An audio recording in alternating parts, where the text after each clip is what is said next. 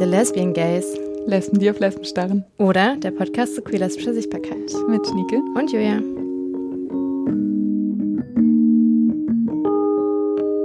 Herzlich willkommen zur 15. Folge der Lesbian Gays. Ich bin Julia. Ich bin Schnieke. Und bevor wir ins Thema starten, wollen wir uns kurz äh, entschuldigen, dass wir es nicht geschafft haben, zum ersten die Folge rauszubringen. Wir haben nämlich ganz, ganz dringend Urlaub gebraucht. Und dann waren wir zusammen im Urlaub. Es war magical, falls ihr euch fragt. Und äh, ja, wohl verdient, weil wir eine stressige Zeit vorher hatten. Ähm, genau. Aber jetzt sind wir wieder frisch am Start und bringen jetzt einfach immer zum 15. des Monats eine Folge raus. Das Thema unserer heutigen Folge ist Klassismus und dafür haben wir uns Julian und Frieda eingeladen. Die beiden, die beiden bringen Ende November ein Sammelband mit persönlichen Geschichten zum Thema Klassismus raus. Und da haben wir uns natürlich die beiden direkt eingeladen. Bevor wir ins Gespräch starten, wollten wir euch einmal so eine Definition mitgeben von Klassismus, ähm, weil es vielleicht auch ein bisschen schwierig greifbarer Begriff ist, wird ja auch gar nicht so viel besprochen wie vielleicht andere Ismen. Und wir haben uns zur Vorbereitung einen Vortrag angeschaut von Francis Sieg und Francis benutzt äh, eine Definition von Tanja Abu zum Thema Klassismus und die Definition beschreibt Klassismus als das systematisch abgeschnitten werden von Ressourcen wie Geld, Bildung, Anerkennung oder Teilhabe. Und eine Diskriminierung kann entlang von der Klassenherkunft passieren, also zum Beispiel bei ArbeiterInnenkindern. Es kann aber auch entlang von Klassenpositionen passieren. Zum Beispiel sind da betroffen erwerbslose Menschen, arme Menschen, wohnungslose Menschen. Genau, das sind alles nur Beispiele und ist jetzt auch ein bisschen theoretisch natürlich. Es wird gleich noch greifbarer und persönlicher äh, mit Frede und Julian. Wir lassen euch jetzt gleich los ins Gespräch. Wir wollten noch sagen, sorry für die Tonqualität. Ich weiß, wir sagen das häufig, aber wir sind leider einfach keine Profis und nur mit geringen Ressourcen. Aber die beiden hört ihr auf jeden Fall gut. Wir sind ein bisschen low. aber trotzdem ganz viel Spaß. Viel Spaß. Herzlich willkommen, Julian und Frede. Wie schön, dass ihr da seid. Herzlich willkommen. Sehr. Wie wär's, wenn wir einfach reinstarten, indem ihr euch kurz selber vorstellt. Ähm, sagt gerne, wenn ihr möchtet, eure Pronomen dazu. Sie haben gerade gegenseitig auf sich gezeigt. So. Deswegen ist es spannend, wer anfängt, aber legt gerne los. Äh, Ich wurde auserwählt anzufangen. Hallo. Ähm, ich bin Julian, gerne mit Er-Pronomen. Ähm, ja, was sage ich zu mir? Ich habe mit Frede zusammen ein Buch rausgebracht und mit ganz vielen anderen ähm, Menschen, die Beiträge gemacht haben. Das ist unser erstes Buch. Ja, ich frage mich, ob man dann Autor ist, wenn man ein Auf jeden Buch Fall. rausbringt. Herausgeber, Ja. Autor, Kunstmäzen. ich habe keine Ahnung, es geht um Klassismus bei uns, weiß nicht, wie das heißt. ähm, genau. Und sonst mache ich, mache sonst Bildungsarbeit in einem Kollektiv. Stuhlkreis Revolte, wenn ihr mal was braucht, Bildung. Das mache ich so. Ansonsten hier in Berlin wohne ich. Voll schön. Friede. Ja, ich bin Frede, äh, gerne ohne Pronomen.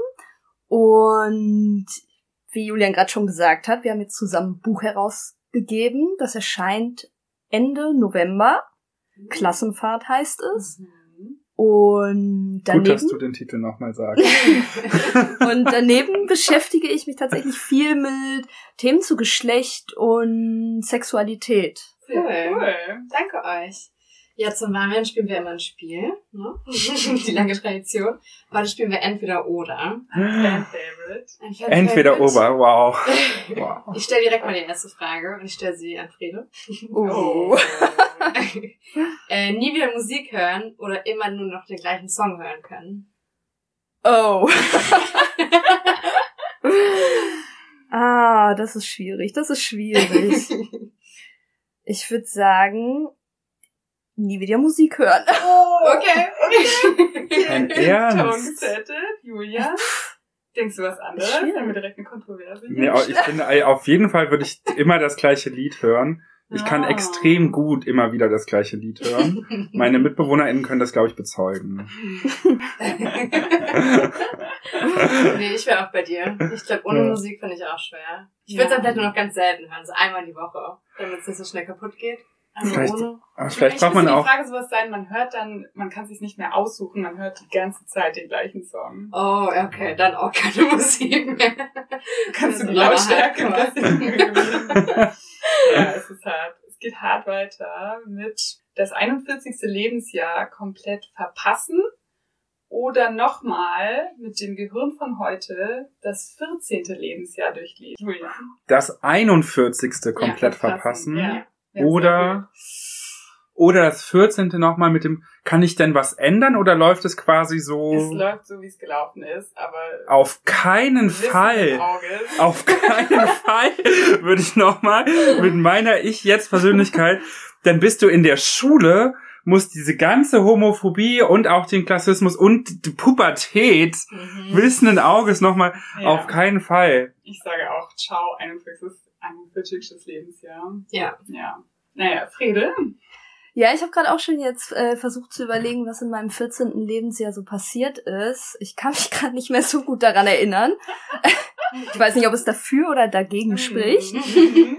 Wahrscheinlich würde ich auch sagen, das 41. Lebensjahr verpassen. Ja, da sind wir uns also einig. Schön, schön, schön, Die schön. nächste Frage ist ein bisschen ähnlich zur ersten. Immer noch die erste Folge von einer Serie gucken können oder für immer nur noch eine Serie gucken können? Frieda. Das sind echt schwierige Fragen. Ei, also wenn es so eine Serie ist, ah doch, ich würde immer nur eine Serie gucken können, weil dann würde ich, glaube ich, Grey's Anatomy Das nehmen. Und Grey's Anatomy hat ja Eine ungefähr Million Staffeln. eine Million Staffeln, ja. also Frieda hat das Ja. System gehackt. Ja. Damn. Ja. Okay, okay.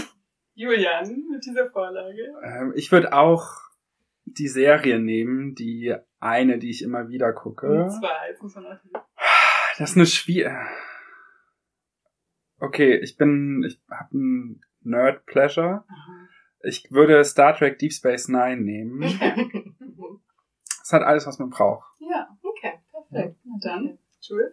Ich würde auch Grey's Anatomy nehmen. Hat alles irgendwie, ne? Hat Ja, Spannung, hat Queerness, ein halbes Medizinstudium. Ja, Ähm, true. man kann auch mal weinen, wenn es sein man muss. kann auch mal weinen. Ich glaube, ich würde immer die erste Folge von äh, einer Serie gucken.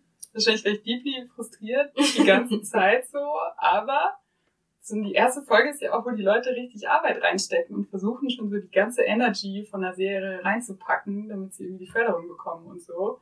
Ich glaube, ich hätte einen interessanten Blick auf die Welt. Du kannst nie wissen, wie es weitergeht. Ist auch hart. Aber ja. Ja. Und du kriegst die ganzen Romanzen nicht mit, die sich erst später entfalten. ja, es wird immer scheiße dann irgendwann.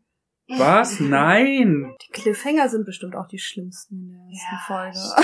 Die nächste Frage. Würdest du lieber wollen, dass jede Person deine Gedanken lesen kann oder Zugang zu deinem Browser äh, Verlauf hat? Friede, ich glaube, du willst zuerst dran mit antworten. Zugang zu meinem Browserverlauf finde ich voll okay, weil ich tatsächlich super schlecht darin bin, auch äh, ohnehin Sachen zu löschen. Ähm, und ja, also die Person würde wahrscheinlich sehen, dass ich dann irgendwie gestern ja, irgendwie nach Nilpferden oder irgendwie welchen Vögeln oder Ziegen gegoogelt habe Okay. oder so. Also ist in Ordnung. größtenteils okay. Ja, ich glaube, ich bin auch bei dir. Mein Browserverlauf ist zu innocent, um irgendwie zu beeindrucken. Seine Gedanken auch, aber ja. Nee. Aber ja. Oh, Also- mhm, mhm. Julian? Ich, ich mag ja das Konzept Privatsphäre richtig gerne.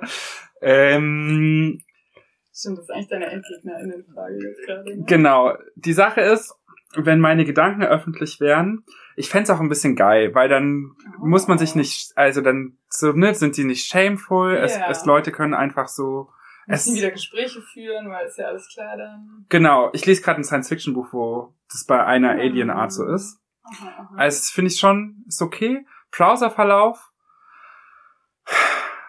also, ich glaube, es könnte, da macht man ja manchmal Sachen, die jetzt die Polizei nicht so gut finden würde. ja, stimmt. So, ne? Will ich, dass meine Mama alles über meinen Pornokonsum weiß?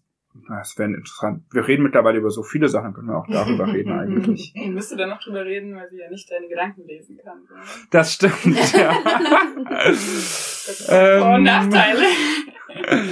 Ich, ne, ich weiß nicht, was ich nehmen würde. Ich würde, nee, ich würde, ich will meine Geha Gedanken behalten. Ich würde auch den Browserverlauf Mhm. nehmen. Letzte Ja. Frage.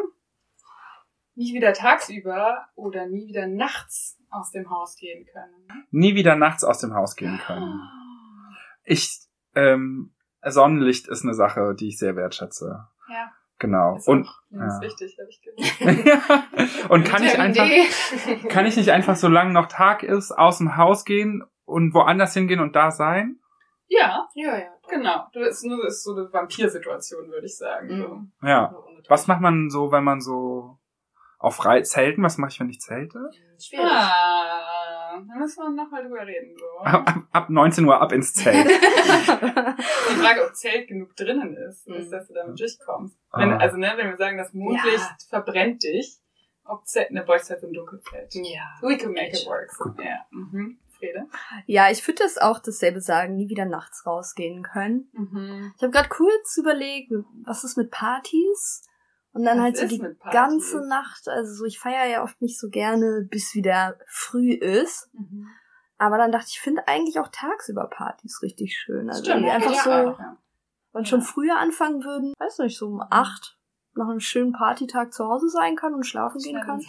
Ja. Das ist schon so okay. im Mut. Ja, ich weiß, ich würde tatsächlich vielleicht nicht für äh, nur noch nachts aussprechen. Ich kann ja auch ein Fenster aufmachen, zu Hause tagsüber. Du bist ja crazy drauf. Ich hasse nämlich tagsüber Partys, ist mein dunkles Geheimnis. Zum Open Air kann man mich jagen. Jules. Nee, ich würde auch tagsüber wählen. Ich mag auch sehr gern Sonne und ja, was unternehmen tagsüber. Wholesome People. Cute. Well, okay. Gehen wir zu den richtigen Themen hier über. ihr habt ja schon erwähnt, dass ihr ein Buch rausbringt, Ende November, Klassenfahrt. Ähm, ja, wie kam es dazu und wie war der Prozess und was könnt ihr uns darüber erzählen? Ich, ich glaube, wir haben lustigerweise zwei verschiedene Versionen, würde ich sagen, wie es zu dem Oh. Prozess kam. Willst du deine erstmal teilen? Äh, Frede hat mich angerufen, Frede kennt mich, ähm, wir kennen uns über Menschen äh, und meinte, hey, du arbeitest zu Klassismus, wollen wir nicht ein Buch rausbringen? Und ich dachte, so der kleine Junge in mir dachte, ein Buch, ich wollte schon immer ein Buch rausbringen, das ist ja alles, was man in dieser weirden Gesellschaft in meinem Kopf erreichen kann, wenn Mhm. ein Buch mit deinem Namen drauf ist. Ich wollte mir wirklich, das ist richtig geil. Aber das schaffst du ja nie. Wer nimmt denn einen Verlag? Welcher Verlag nimmt denn was zu Klassismus und so weiter? Dann habe ich Friede gefragt, Friede, hast du denn auch einen, haben wir einen Verlag, hast du einen Verlag? Und Friede hat ja gesagt. Mhm. Und dann weißt du, okay, die, die blödeste Arbeit, einen Verlag zu suchen, ist gemacht. Alles ist gut, es geht nur ums Schreiben, das kann ja nicht so schwer sein. ähm, machen wir das. Ja. Wir hatten noch keinen Verlag an zu der Zeit. Ja, Okay, eine Vision. wir geben über zu Frede an der Stelle. Ja, tatsächlich in meiner Version, genau, hatten wir noch keinen Verlag. Ich kann mich auch gar nicht daran erinnern, das Ah. äh, schon erwähnt zu haben, sondern genau, ich habe tatsächlich ähm, überlegt, ich ja, dass ich Lust habe, ein Sammelband herauszugeben, weil ich nicht allein ein Buch rausgeben wollte und ähm, habe Leute gesucht, um das gemeinsam zu machen. Mhm. Und dann habe ich unter anderem Julian gefragt Mhm, mhm, mhm. und mich auch ähm, sehr gefreut, als Julian ja gesagt hat. Ja. Dann kam die Verlagssuche und ihr habt einen äh, Aufruf gestartet für Beiträge. Was könnt ihr jetzt dahin sagen? Was war euch da wichtig? Ähm, ich kann mich mal versuchen zurückzuerinnern. Mhm. Das ist jetzt auch schon ein Moment Und her, ne? Letzten ja. Herbst war das dann. Das ist eineinhalb früher. Jahre. Oh. Äh, ich glaube, im April hast du ange haben, hast du Krass. gefragt und dann haben wir, ja, genau, im letzten April. Und dann haben wir quasi da zum ersten Mal miteinander äh, noch mit einer dritten Person gesessen, haben uns kennengelernt. Also, so ein Buch machen ist ein Langzeitmarathonlauf. Mhm. Das stimmt. Ja, das stimmt. Nee, und wir hatten tatsächlich Glück, also ähm, bei der Verla zum Thema Verlag, Mhm. was wir ja gerade schon äh, hatten. Ähm, genau, wir haben als erstes Edition Assemblage gefragt Mhm. als Verlag und tatsächlich ist das der, über den unser Sammelband jetzt erscheint. Und der erste, den wir gefragt haben. Und ähm, tatsächlich, äh, muss ich sagen, bin ich auch ziemlich froh darüber und fand die Zusammenarbeit richtig schön Gut. ähm, mit den Personen von Edition Assemblage und kann es auf jeden Fall sehr empfehlen, äh, Mhm. über den Verlag ein Buch herauszugeben. Und was uns wichtig war, also für unseren Aufruf zum Beispiel, ähm, war uns wichtig, dass wir halt möglichst viele verschiedene Personen, Positionierungen erreichen, ähm, auch Personen, ja, also so eine möglichst große Bandbreite an Erfahrungen. Also Personen, die halt Klassismus-Erfahrungen haben, aber zum Beispiel halt auch, ja, verschieden alt sind zum Beispiel oder halt eben auch hetero ähm, leben, aber auch eben queer sind, trans sind, ähm, weiße Personen, aber auch äh, Erzählungen von People of Color zum Beispiel. Also es ist, ja, und zwar glaube ich vor allem wichtig, verschiedene Personen zu erreichen damit. Ich würde sagen, man, also das Buch, wie das jetzt ist, ist, glaube ich, sehr viel so, weil wir von Anfang an diesen Blick hatten, wir als zwei queere Personen kommen dahin und wir wissen, was das macht, wenn du einen intersektionalen Blick auf Themen hast. Und wir decken zwar Queerness in verschiedenen Ausprägungen ab, zusammen mit Klasse, Mhm. So, ne? Aber es gibt so viel, was wir nicht erfahren haben, Mhm. ähm, weil Klasse so wirkmächtig ist und tatsächlich nochmal ganz, ich finde, und ich habe da auch durchs Buch nochmal ganz viel gelernt, mit den anderen, mit anderen Identitätsfaktoren so krass interagiert, war von Anfang an quasi klar, okay, wir brauchen Leute, die wir nicht sind. Wir brauchen viele verschiedene Stimmen, damit das Buch wirklich viel ab, also Klassismus so abbildet, wie es ist. Mhm. Und ihr habt ja dann auch ein Crowdfunding dann gestartet, jetzt erst vor kurzem. Das nochmal Glückwunsch dazu. Es war sehr erfolgreich. Ja!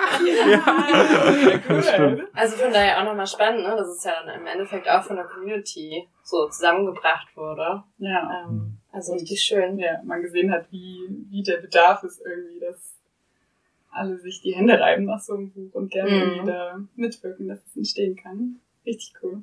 Das ist ein Community-Projekt. ähm, ja, voll geil. Ähm, ja, apropos Community, ähm, genau, ihr habt schon so ein bisschen die, die Brücke zu Queerness jetzt geschlagen. Ich habe beim äh, bei der Recherche habe ich herausgefunden, ich wusste das vorher nicht, das habe ich glaube ich in einem Vortrag von Francis Sieg äh, gesehen und äh, Francis meinte, dass die Erstverwendung des Begriffes Klassismus in einem Text von äh, einem Lesbenkollektiv, einem feministischen Lesbenkollektiv vorkam. So, das fand ich richtig spannend und äh, habe dann auch herausgefunden, ähm, ja, dass ganz viel so Arbeit zu Klassismus in dieser feministischen Bewegung aufkam, weil so ein Mittelklasse-Feminismus dann halt Leute ausgeschlossen hat. Und dann Gruppierungen wie äh, die Prolo-Lesben haben dann zur Lesbenwoche irgendwie Ende der 80er was dazu geschrieben. Äh, genau, fand ich geschichtlich einfach richtig spannend, so wie, wie viel Arbeit da von queer-lesbischen ArbeiterInnen etc. kam. Vielleicht in dem Sinne, ja, ist auch eine große Frage, ne? Aber vielleicht könnt ihr was dazu sagen, was so Verbindungen von, von, oder was ihr mit so der Brücke zwischen Klasse und Queerness irgendwie verbindet, so. Ich glaube, grundsätzlich finde ich so den, den Gedanken spannend, ähm, wenn wir über Klasse reden und über ArbeiterInnen reden, so, ne? Wen, wen meinen wir da eigentlich? Mhm. So. Und sind zum Beispiel Frauen damit gemeint? So. Dass, wenn alle Linken sich auf Marx beziehen, Mhm. so, ne, und da von Arbeitern geredet wird und vom Proletariat, sind da die Frauen, die Care-Arbeit machen, ist das mit gemeint oder nicht, so, ne? Mhm. Und ausgehend von diesem Gedanken, wer ist denn da eigentlich immer mit gemeint gewesen, darauf zu schauen, dass Queers eine marginalisierte Position mit einbringen, Frauen, aber auch, auch Schwule und andere Queers, weil mir, also mir ging es so, ich fand, ich fand das Thematisieren von Queerness in Kontexten, aus denen ich komme, immer sehr, sehr viel schwieriger als in so den bildungsbürgerlichen Kontexten, in denen ich jetzt bin. Mhm. Ich will also gar nicht, weil die, ich würde gar nicht sagen, weil die Leute konservativer sind oder so, das würde ich jetzt nicht sagen. Ähm, ich glaube, die Problemlagen sind andere, Mhm. mit denen du dich beschäftigst, so, ne? Wenn du irgendwie darauf schaust, dass du arbeiten musst und das ist ein Lebensinhalt, damit du irgendwie klarkommst, dann sind die queeren Themen erstmal nicht so wichtig. Also war so, ne, warum will die Person sich jetzt da und damit beschäftigen? So, wir haben hier andere Themen. Ähm, und ich glaube, ich bin queeren Menschen total dankbar, die vor uns Wege geebnet haben, um das zu thematisieren, dass in, in diesem Bruch, der eh in Queerness liegt, so, ne, ich spreche ja eh mit was, mhm. dann auch irgendwie mit so Bildungsbürgertum das aufzuzeigen, dass das schwierig ist mhm. und da quasi auch dran sich abzuarbeiten. Ich habe in so einem, ähm, spannend, dass du sagst, ich habe auch in so einem Artikel gelesen, irgendwie, ähm, die Aussage war so ein bisschen, das ähm, Queerste an mir ist nicht meine Gayness, sondern ähm, dass ich mit einem äh, Working Class Background jetzt Professor bin. und äh, die Person hatte so das Gefühl, äh, das Outing als, als Working Class Person an der Uni äh, war jemals immer viel aufregender als das Outing als äh, queer oder gay. So. Mhm. Ich, ich kenne diesen Gedanken so, was ist denn gerade subversiver, ne? Ist das, wenn mhm. ich irgendwie äh, mich in so hetero-Kontexten hinstelle und irgendwie schwule Sachen mache. so, ne? Oder in Akademo-Kontexten ähm, irgendwie raushängen lasse, dass ich manche Sachen sehr weird finde oder ich nicht dazu gehöre oder so und so. Und also irgendwie persönlich finde ich das schwieriger, aber mein, mein Klassismus-Outing quasi, auch also mein Inneres, wenn ich das so nennen könnte. Ich habe ich noch nie drüber nachgedacht. Ich nenne das jetzt mal so. Das war, glaube ich, auch viel später als mein, als mein queeres Outing. So. Mhm. Ja. ja, ich teile auf jeden Fall einige Gedanken, ähm, die du gerade gesagt hast. Ich merke halt auch total den Unterschied. Ähm, ja, je nachdem, in welchem Kontext ich zum Beispiel halt über meine Queerness spreche. Zum Beispiel äh, ja, wenn ich mit früheren FreundInnen darüber gesprochen habe oder in Familienkontexten, ich meine, es ist ja eh nochmal oft was anderes, Familien oder Herkunftsfamilien. Trotzdem habe ich das Gefühl, ich rede gerade ganz anders darüber oder halt auch, ja, letztendlich würde ich halt auch sagen, dass, ja, dass es nicht damit zusammenhängen muss oder damit das zusammenhängt, dass Leute konservativer sind oder das nicht Thema ist. Also es gibt ja wirklich auch genug queere Personen, seine schwule, Lesben, Transpersonen, die jetzt halt keinen bürgerlichen Hintergrund haben zum Beispiel oder nicht privilegiert äh, groß geworden sind, was das angeht. Und trotzdem merke ich einfach einen Unterschied und das kann mit der Sprache zusammenhängen. Also halt auch eben, ja, wer hat welche Texte gelesen, wer kann mhm. zum Beispiel auf der Ebene von Butler und irgendwie den Gedanken, die in Texten sind, zum Beispiel über ja, Geschlechterfragen, Themen und Sexualität sprechen ja. und wer da eben ganz andere, eine ganz andere Sprache vielleicht halt auch irgendwie für. Jetzt haben wir gerade so ein bisschen außerhalb der, der Queer Community, aber also man kann ja mit Sicherheit auch sagen, dass auch innerhalb der Queer Community Klassismus ja auch ein Thema ist. Wie erfahrt ihr das oder was sind da so eure Erfahrungen, die ihr da gemacht habt, wenn ihr sie teilen möchtet? Ich habe ein Buch, äh, ich habe im Buch einen Text dazu geschrieben zum Thema äh, Dating, schwules Dating und mhm. Klassismus. Eigentlich hatten wir gehofft, dass einer der Autoren, der jetzt auch im Buch vertreten ist, darüber einen Text schreibt, aber der hat sich dann ähm, hat sich dann für einen Text für einen Text mit seiner Mutter entschieden, der auch total gut geworden ist. Aber dann hat mir dieses Thema so gefehlt, weil ich dachte, geil, Dating, Dating und Klassismus hätte ich gerne drin und dann selbst ein bisschen gekramt. Naja, ich, also ich glaube, ihr habt das auch schon mal hier, hier behandelt, wie so, wie oberflächlich Dating funktioniert, ne? Mhm. Ähm, und ich glaube, bei zum Beispiel Race gibt's ja mittlerweile eine kleine Diskussion darüber in der schwulen Community, aber da ist, gibt's ja auch so Oberflächlichkeiten oder bei so Körperlichkeiten, so, ne? Ähm, und die gibt's auch immer wieder auf Klassismus bezogen. Zum Beispiel das kommt in so, in so Fragen raus wie, hey, ich will Leute daten, hab, hab, hab dein Leben auf der Reihe, keine Psychokrankheiten, mhm. so, ne? Und ich denke mir, okay, ich habe auf jeden Fall Psychokrankheiten. Ja. ist ja, also es gibt Klassenkorrelationen dazu. Ja. Äh, okay, dann können wir schon mal nicht daten. Oder ähm, Leute, die sagen, also die klar sehr erfolgreiche Leben wollen. Mhm und ich denke mir immer innerlich oft so, was ist denn ein erfolgreiches reiches Leben? Führe ich das gerade oder nicht? Also ich bin irgendwie auf einer Klassenreise, mir geht's sicherheitsmäßig und abschlussmäßig viel besser als meiner als meiner Mutter zum Beispiel. Ähm, aber in, also in dessen Augen bin ich das vielleicht nicht so, ne? Oder ähm, so, du bist im Club und triffst eine Person und äh, sagst, dass du am Cotti wohnst, also das Cottbusser Tor in Berlin, ein sehr schöner Ort tatsächlich. und Leute ähm, sagen dann so, wie kannst du da wohnen? Das ist und benutzen dann den Begriff asozial. Mhm. Ähm, so, ne? Und ich glaube, also vielleicht würden manche Leute darüber hinwegsehen. Ich sehe da nicht darüber hinweg, weil das Ja. genau so die Bezeichnung asozial ist eine, den kenne ich aus meiner Jugend so, ne? Mhm. Und das, ja. Ja. Ja, ich habe also ich habe auch schon mal äh, eine Person gedatet, die würde ich sagen nicht so komfortabel äh, mittelschichtig aufgewachsen ist wie ich. Und also ne, obwohl ich da, ich glaube, ne, das war irgendwie kein neues Thema für mich und trotzdem habe ich das so oft irgendwie vergessen und habe irgendwie so, ja, weil man ja oder ich, ähm, ich dann trotzdem oft ab einem gewissen Grad von so wir sind intim und ich habe das Gefühl, wir kennen uns, dann immer irgendwie eine Sekunde lang oder eine Sekunde zu lang irgendwie annehme, dass wir alle so dieselben Erfahrungen gemacht haben. So. Ja. Deswegen, also ja, glaube ich das äh, sofort, dass es irgendwie immer wieder Thema ist beim Dating so.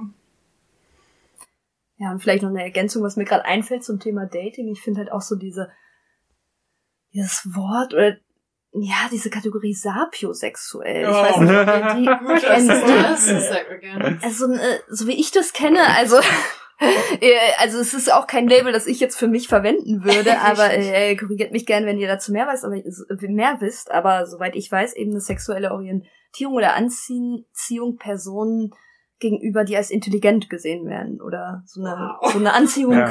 zu, zu einer. Intelligenz. So kenne ich das. Mhm. Vielleicht. Ja. Und das ist halt immer dann so, ich finde sexy, wenn du Adorno gelesen hast. So. Halt- Yikes. ja aber, genau, also wer, wer zählt denn da runter so, ne? Und ja. Ah, Ja, und ab- abgesehen davon, genau, also nicht nur beim Date, Dating, ich habe auch das Gefühl, zum Beispiel, ähm, ja, auch in Erfahrung von Coming Out zum Beispiel, ähm, zeigt sich halt auch, also zeigen sich halt eben auch Verschränkungen oder Unterschiede ähm, von Personen oder manchmal finde ich halt eben auch, ähm, wie über Themen oder Queerness in anderen Ländern gesprochen wird zum Beispiel. Mhm. Also ich habe schon das Gefühl, gerade ähm, wenn über Queerness auch so in Ländern, in osteuropäischen Regionen gesprochen wird zum Beispiel, habe ich auch das Gefühl, es ist, ja, es ist halt mehr so ein, okay, viele Personen in den Ländern sind eh homophob äh, oder es ist eh irgendwie homo- und transfeindlich da, aber die Länder sind ja ohnehin auch irgendwie rückständig und das sind ja irgendwie Stereotype, die halt so nicht stimmen Mhm. und die aber trotzdem, finde ich, ja auch irgendwo so eine Verschränkung sichtbar machen. Mhm. Auf jeden Fall. Ja, wir dachten uns irgendwie auch, ne, so das Thema Rainbow Capitalism spielt da ja irgendwie auch mit rein. Also um es mal so ein bisschen zu erklären, das merkt man so häufig so, zum Beispiel während des Pride-Monats, dass sich irgendwie Firmen besonders irgendwie darstellen wollen als tolerant oder offen und dann eben sich, äh, sich auf die Fahnen schreiben, dass sie irgendwie queerfreundlich sind und das im Endeffekt aber einfach nur verbunden ist, irgendwie halt mit einer kapitalistischen Idee halt irgendwie KonsumentInnen anzusprechen.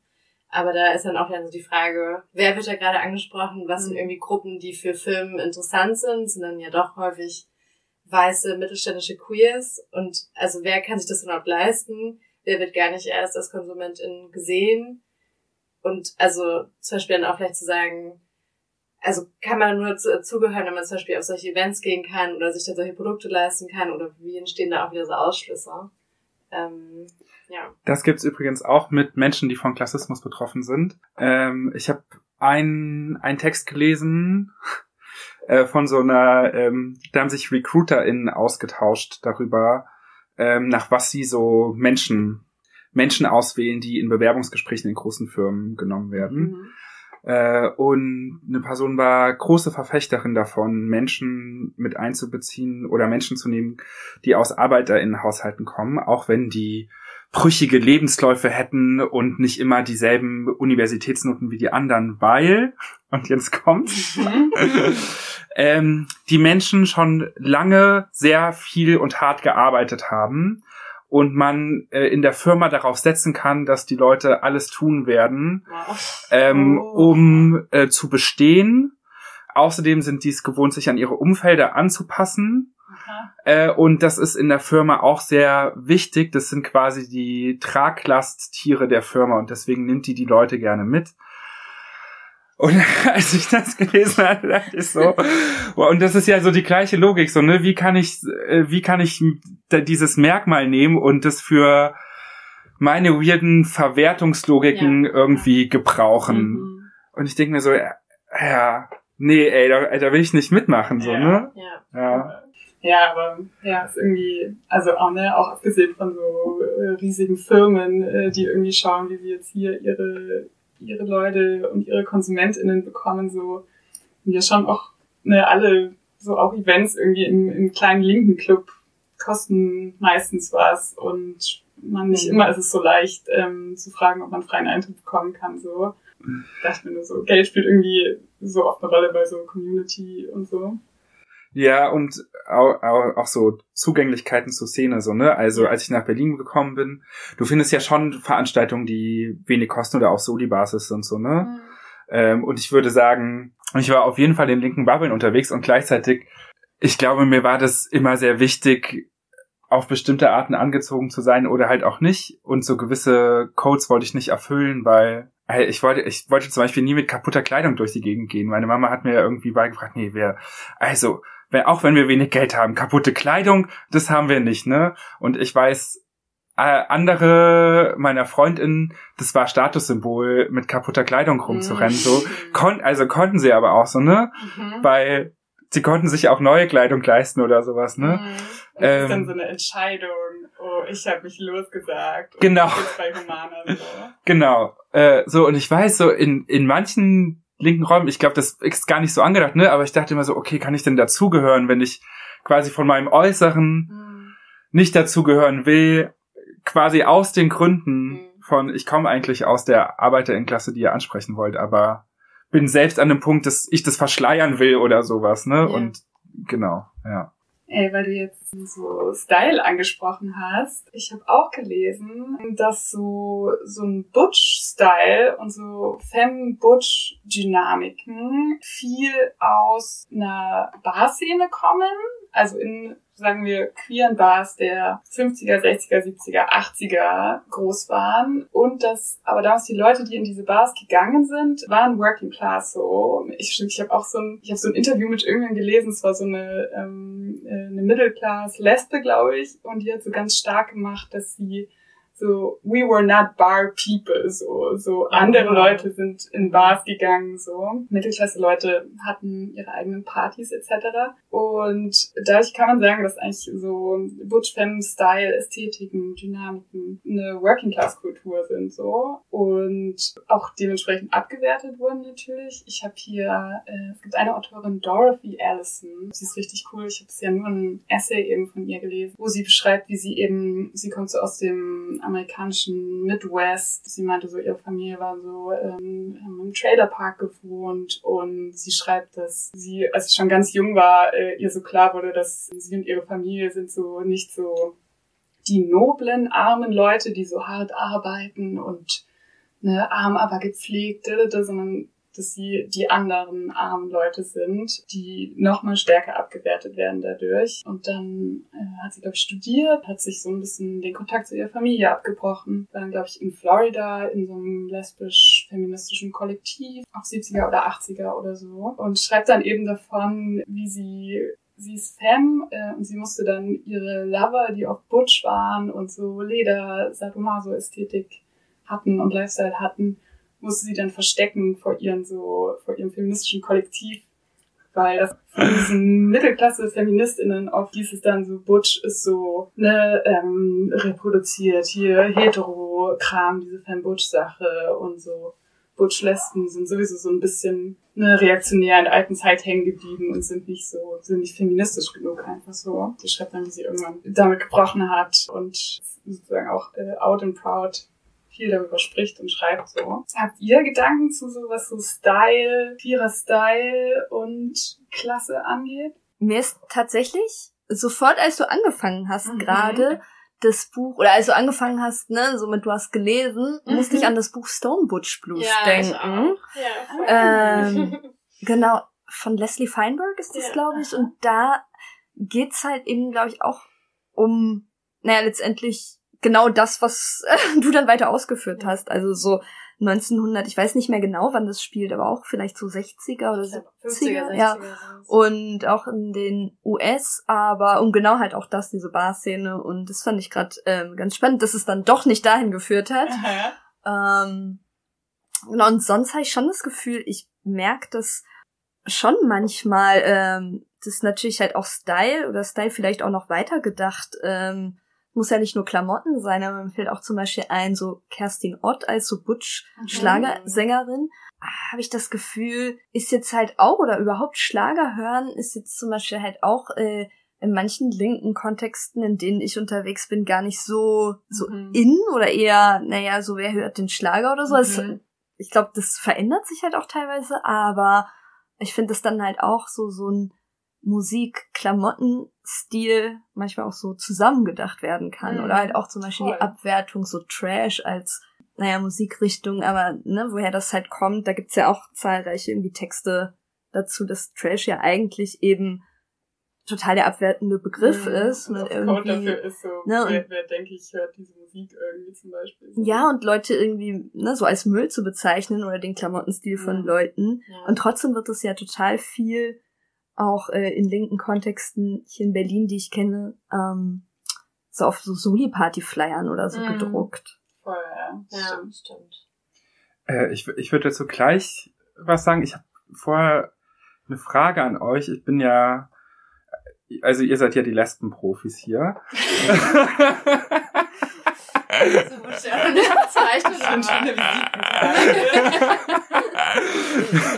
Ähm, ja, würdet ihr denn sagen, in der Abwertung, die heute immer noch das äh, gegenüber Butch gibt, auch wenn ihr in eure eigene Erfahrungskiste kramt und da Mhm. so mal reinguckt, würdet ihr sagen, dass ihr da noch auch Anleihen zu Klassismus drin sehen könnt?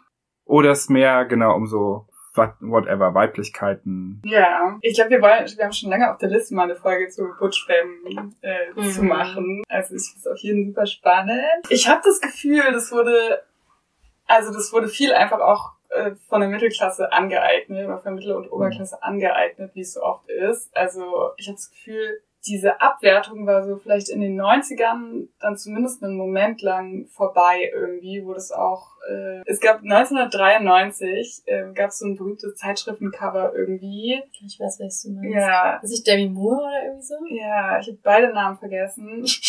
Ich glaube, es ist Cindy Crawford und Katie Lang. Die Leute.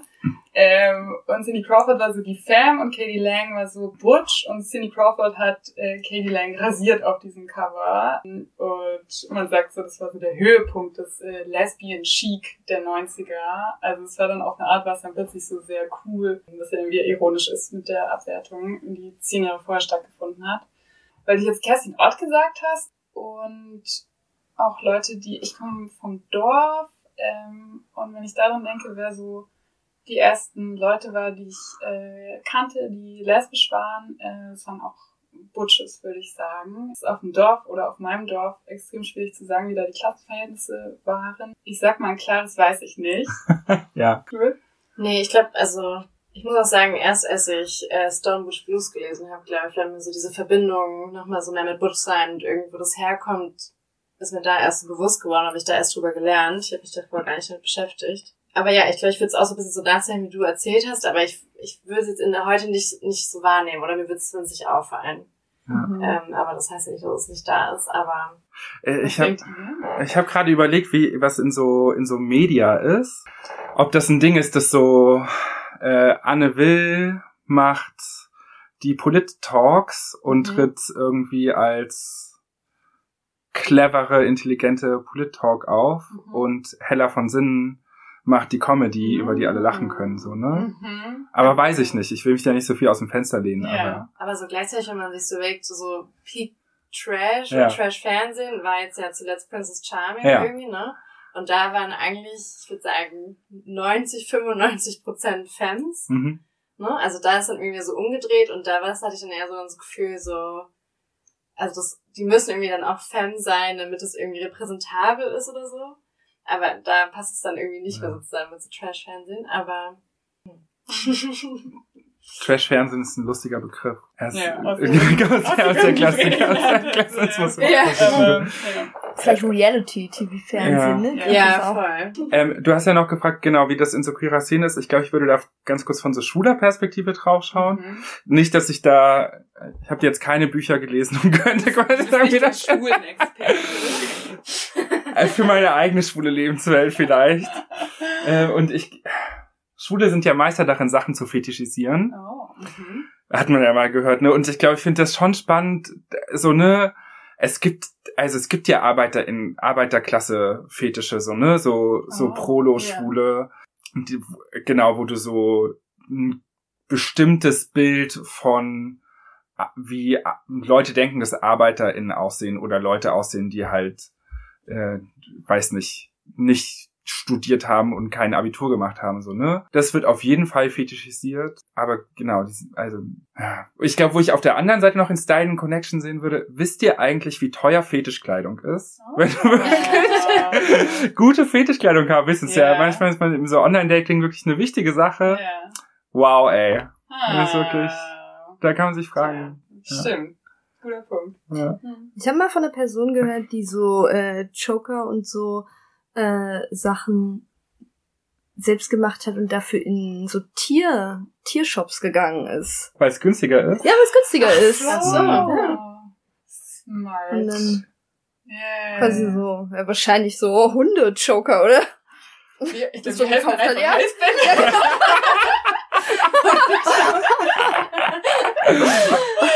Aber das ist cute. Es gibt bei Amazon auch äh, unter einem, einem, einem Tierkleidgel so für Veterinärmediziner große Diskussionen darüber, weil das so günstig ist, ob man das für Menschen anwenden könnte oder nicht. Und da dachte ich auch so, Leute, das ist eine prekäre Sache. Nimmt doch besser zwei Euro Ja. mehr in die Hand. Aber das ist auch alles eine genau. Frage des Branding, ne? So die Pink Tags gibt für Rauchrasierer in Anführungszeichen, vielleicht gibt's die Human Tags und eigentlich ist es dasselbe Produkt. Ich weiß es nicht. Ja. Noch so ein anderes, also nochmal ganz andere Richtung. Okay. So, Oha. kurzer Umschwung. Wie kriege ich jetzt hier die Brücke hin? Aber irgendwie, was auch noch so Teil von, von queerem Leben ist und was irgendwie auch sich nochmal mit Klassismus kreuzt, ist ja das Thema Altersarmut. Also wenn man sich anguckt, dass vor allem queere Personen viel häufiger davon betroffen sind, sei es, weil sie statistisch gesehen häufiger psychisch erkranken oder weil sie am Arbeitsplatz mehr diskriminiert werden, weil zum Beispiel, bis es die Ehe für alle gab, Personen dann nicht von heterosexuellen Institutionen wie der Ehe eben profitiert haben oder ja, weil einfach Frauen oder Transpersonen allgemein schlechter verdienen. Und da noch so am Rande, was da vielleicht auch noch so ein spannendes Thema ist, hier in Berlin versucht ähm, ein Lesbenverein Ruth, Rat und Tat seit ein paar Jahren ein Wohnprojekt für ältere Lesben zu Mhm. gründen. Und die waren aber dann an irgendeinem Punkt in einem Konkurrenzkampf mit einem anderen Schwulenprojekt, das ihnen dann den, de, den Baugrund oder den Ort irgendwie dann so von der Nase weggeschnappt hat.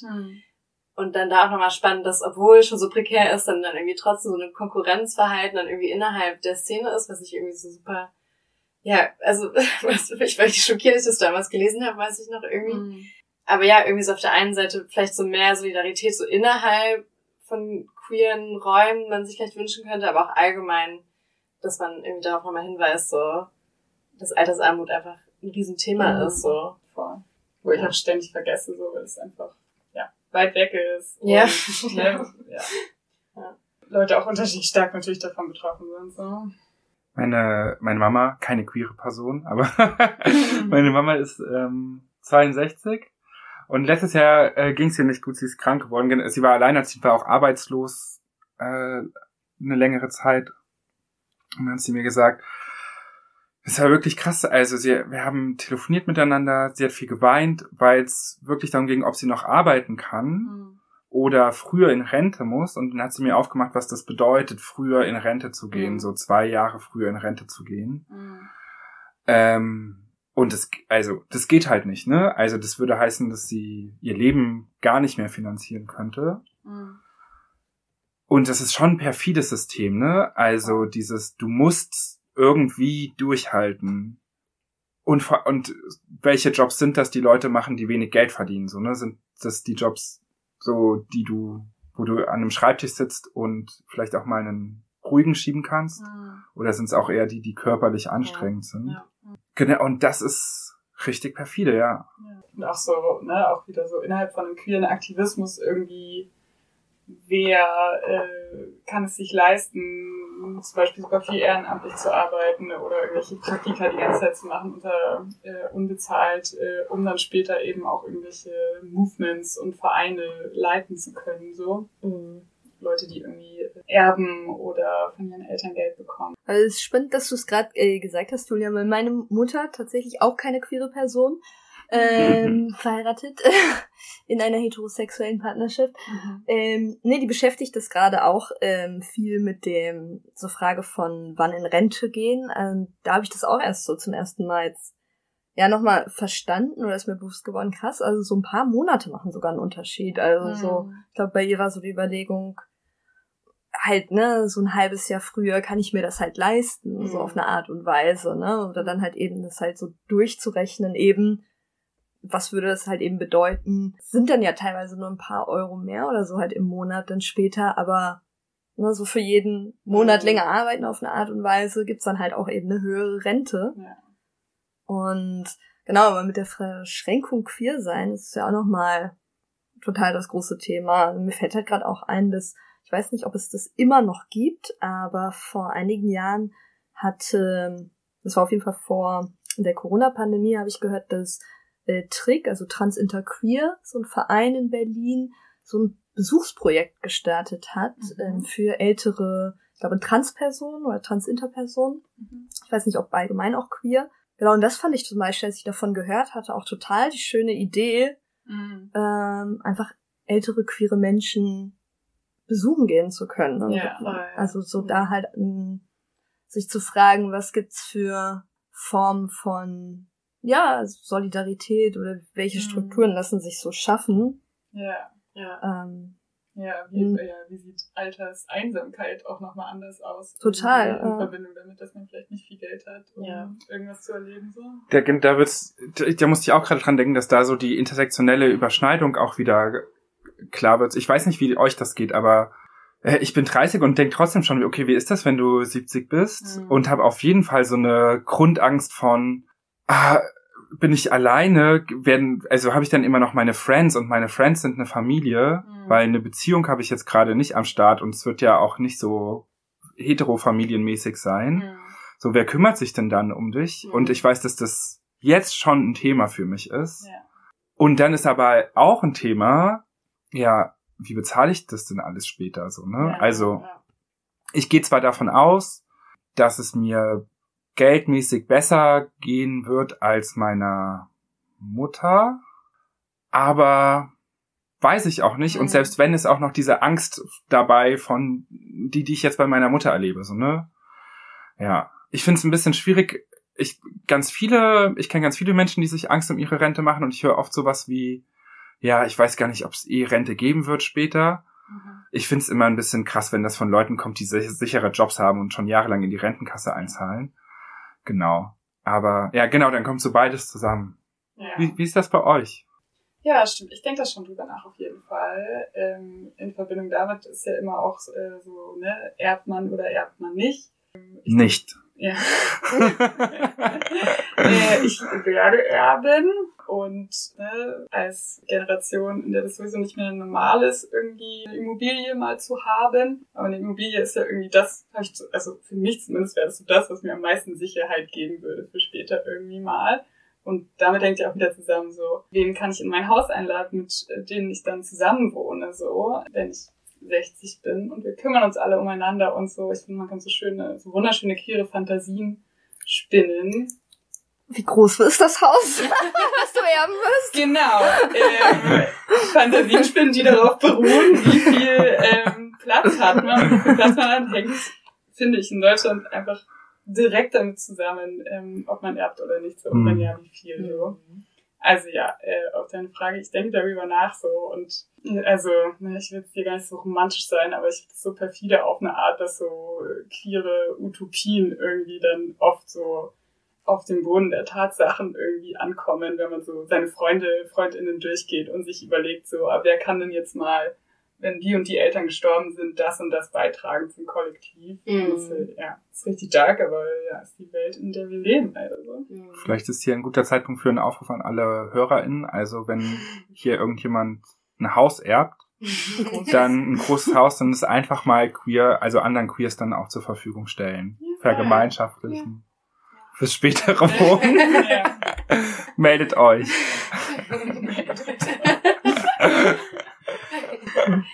Ich wollte noch ergänzen zu dem, was Friede vorhin gesagt hat, ähm, dass es auch von Ruth Rat und Tat gibt, äh, gab es und ich glaube, es gibt es auch immer noch auch so ein Projekt, wo man für ältere Queers einkaufen gehen kann. Irgendwie so mhm. während der Corona-Zeit war es vor allem und da auch so ein bisschen Hilfe leisten kann und das ist ja auch dann häufig so zusammenhängt mit so Kontakt aufnehmen und irgendwie, ne, sich irgendwie sehen, auch wenn dann nur so kurz und quatschen.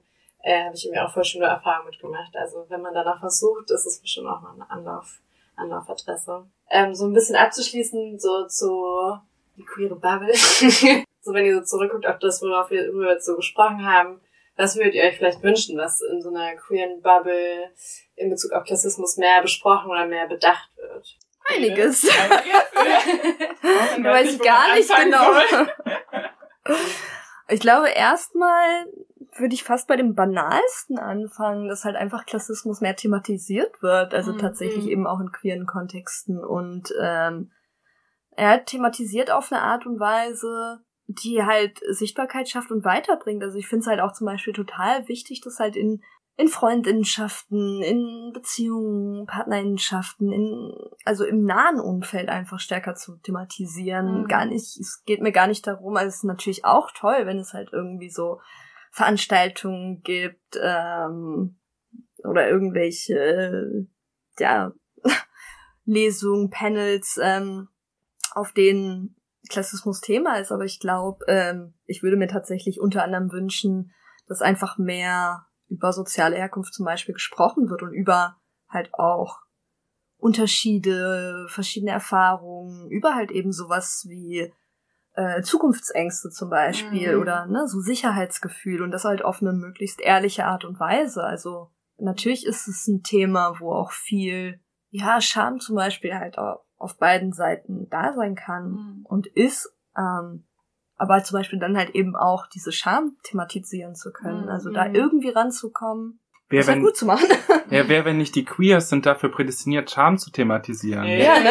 Ja, genau. Ja. Richtig, ja. Genau. Ja. Entschuldige, ich habe das. Ja, nee, das war ein gutes, das war ja. eine gute Überleitung zu dir. Scham. Ähm.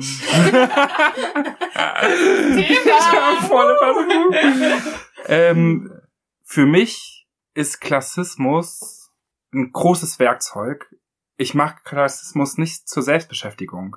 Mhm. Natürlich freue ich mich, dass bei einer Thematisierung von Klassismus ähm, das dazu führt, dass es Einzelpersonen besser geht. Das ist cool. Ich thematisiere aber Klassismus, weil ich einen gesellschaftlichen Wandel will. Mhm. Ich will nicht in einer Gesellschaft leben, wo Leute permanent unten sein müssen, mhm. wo es Ausschlusserfahrung gibt, wo es Verwertungslogiken auf Menschen gibt. So, das ja. will ich nicht. Und deswegen thematisiere ich, thematisiere ich Klassismus. Und ich glaube, von diesem Gedanken, warum thematisieren wir das eigentlich? Ich finde gut, das auch in queeren Communities nochmal in den Fokus zu nehmen. So, warum thematisieren wir unser Queer-Sein so? Mhm. Ähm, und was steckt darin alles so? Und das ist natürlich einmal, wir wollen es für jeden von uns gut haben, aber wir wollen auch, wenn wir auf das Ganze schauen, in einem System leben, wo Geschlecht und Sexualität nicht mehr binäre, also zweipolige Sachen sind, sondern wollen eigentlich auch ein System ändern. Ähm, und so, ich glaube, den Gedanken würde ich, die, das würde ich gerne zusammennehmen, so, und da, ja, was Kämpferisches drin sehen. Schön gesagt. und zum Abschluss habt ihr Lese-, Film-, Insta-Tipps für uns. Ihr Außer euer Außer euer Ja. Unser ich tatsächlich auch als 63 alles Geschichten über feine Unterschiede. als allererstes an, an Klassenfahrt gedacht. ja, tatsächlich. Also eine Empfehlung zum Beispiel für einen Podcast, ähm, die habe ich euch auch vor ähm, vor der Aufnahme hier gegeben.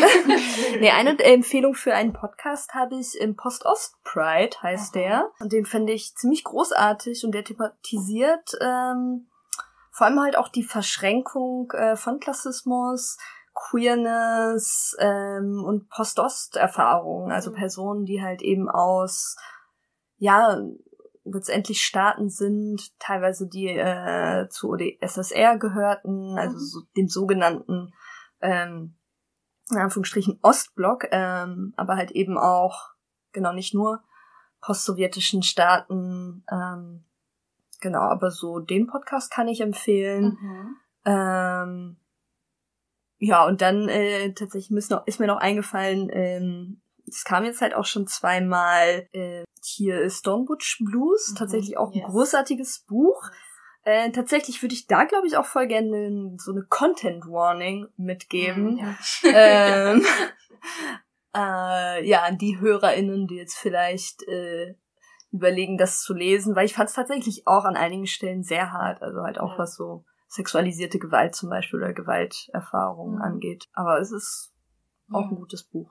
Wir kamen vorhin gar nicht mehr richtig drauf. Da geht's auch um, um eine Barszene und eine, eine kämpferische Queere-Szene. Und so FabrikarbeiterInnen, ne? Vor Ja. allem, also so, dass sich vor allem Butch-Lesben so in Fabriken viel gearbeitet haben und irgendwie sich da so irgendwie etablieren konnten, Mhm. irgendwie aber auch so Teil der, der Gewerkschaftskämpfe auch waren. Ist ein Klassiker. Ja. absolut. Ich glaube, für diejenigen, die so wissenschaftliches Lesen lieber mögen, solidarisch gegen Klassismus, ähm, ist, glaube ich, ist letztes Jahr ausgekommen und hat sich quasi zu einem der Standardwerke entwickelt, würde Mhm. ich sagen. Äh, und auch Klassismus und Wissenschaft Mhm. mit einem sehr, sehr guten Beitrag von, den möchte ich rausheben, von Anna Shamin Shakur, die auch in unserem Buch veröffentlicht Mhm. und auch aus einer queeren Position heraus Klassismus beleuchtet. Wirklich, äh, erstens eine tolle, eine tolle Person. Ah, und auch tolles Schreiben. Okay, cool. Ja, und Bücher. Ich habe eine Liebe für Science Fiction und würde deswegen von Ursula K. Le Guin Freie Geister empfehlen. Da geht's um eine Welt ohne Klassen. Mhm. Äh, aus einer Science-Fiction-Perspektive. Finde ich spannend. Mhm. Ein bisschen problematisch, aber aus Klassensicht trotzdem nice. Und viel weniger anstrengend als ein anderer Franzose sind die Bücher von Edouard Louis. Ähm, genau. Da geht's so um schwul und arm prekär auf dem Land aufwachsen in seinem ersten und dritten Buch. Ein Film noch. Hast du noch einen Film? Ja, zwei. Okay. Oh, okay. God's Own Country. Aha. Ein schwuler Film über einen Sohn eines Bauern, der den Betrieb schmeißen muss Mhm. und einem, ja, einem Arbeiter aus Rumänien, das spielt in, den, in, den, in Großbritannien, die äh, auf dem Bauernhof anfangen, miteinander rumzumachen. Mhm. Richtig hot. äh, aber tatsächlich auch richtig beklemmend, wenn man sich so ansieht, was das heißt, schwul dort zu sein und wie prekär auch das Leben dort ist. Also es wird viel wenig, es wird wenig erklärt, sondern es sind so die, ja, die Bildgewalt. Und das finde ich, ja, finde ich sehr stark. Zwei. Ich habe zwei gesagt, ne? äh, ja, Das ist jemand so Armin Laschet-mäßig, weil man sagt, drei Worte kommen immer wieder raus. ähm, ich Daniel, ich Daniel Plague. Aha. Ähm, da geht's um einen Mann, der ist kein queerer Film. Da geht's um einen Mann, der mit den Sozialsystemen aneinander gerät. Cool. Wir fassen euch die natürlich nochmal zusammen. die ganzen Tipps. Damit sind wir am Ende. Wollt ihr noch was loswerden? Also, wenn ihr Lust habt, ein Buch zu kaufen, dann macht das Kommt da doch. etwa was raus? Äh, wir machen auch gerne Lesungen. Ihr kennt unsere Stimmen ja jetzt schon. Die sind wohlklingend. Wunderschön. Wir wollen mehr davon. Äh, und vielen Dank für das Thema hier. Danke, dass ihr da wart und euch Zeit genommen habt. Es hat Spaß gemacht. Sehr gut. Ja, danke euch fürs Zuhören. Ich hoffe, euch hat die Folge gefallen. Kauft auf jeden Fall Fredes und Julians Buch Klassenfahrt. Es wird auf jeden Fall noch hundertmal verlinkt auf unserem Instagram. Ihr könnt es nicht verpassen. Und da könnt ihr auch uns folgen. Bei dieser Gelegenheit. Äh, und zwar sind wir auf Insta thelesbiangays.pod. Falls ihr irgendwas habt, schreibt uns gerne auch eine Nachricht. Äh, wir sind gespannt von euch zu hören. Oder auch eine E-Mail an thelesbiangays.podcast@gmail.com www.podcast.com. Und ansonsten hören wir euch äh, das nächste Mal am nächsten 15. das ist keine Ahnung, welcher Monat ist. November, Maus. Macht's gut.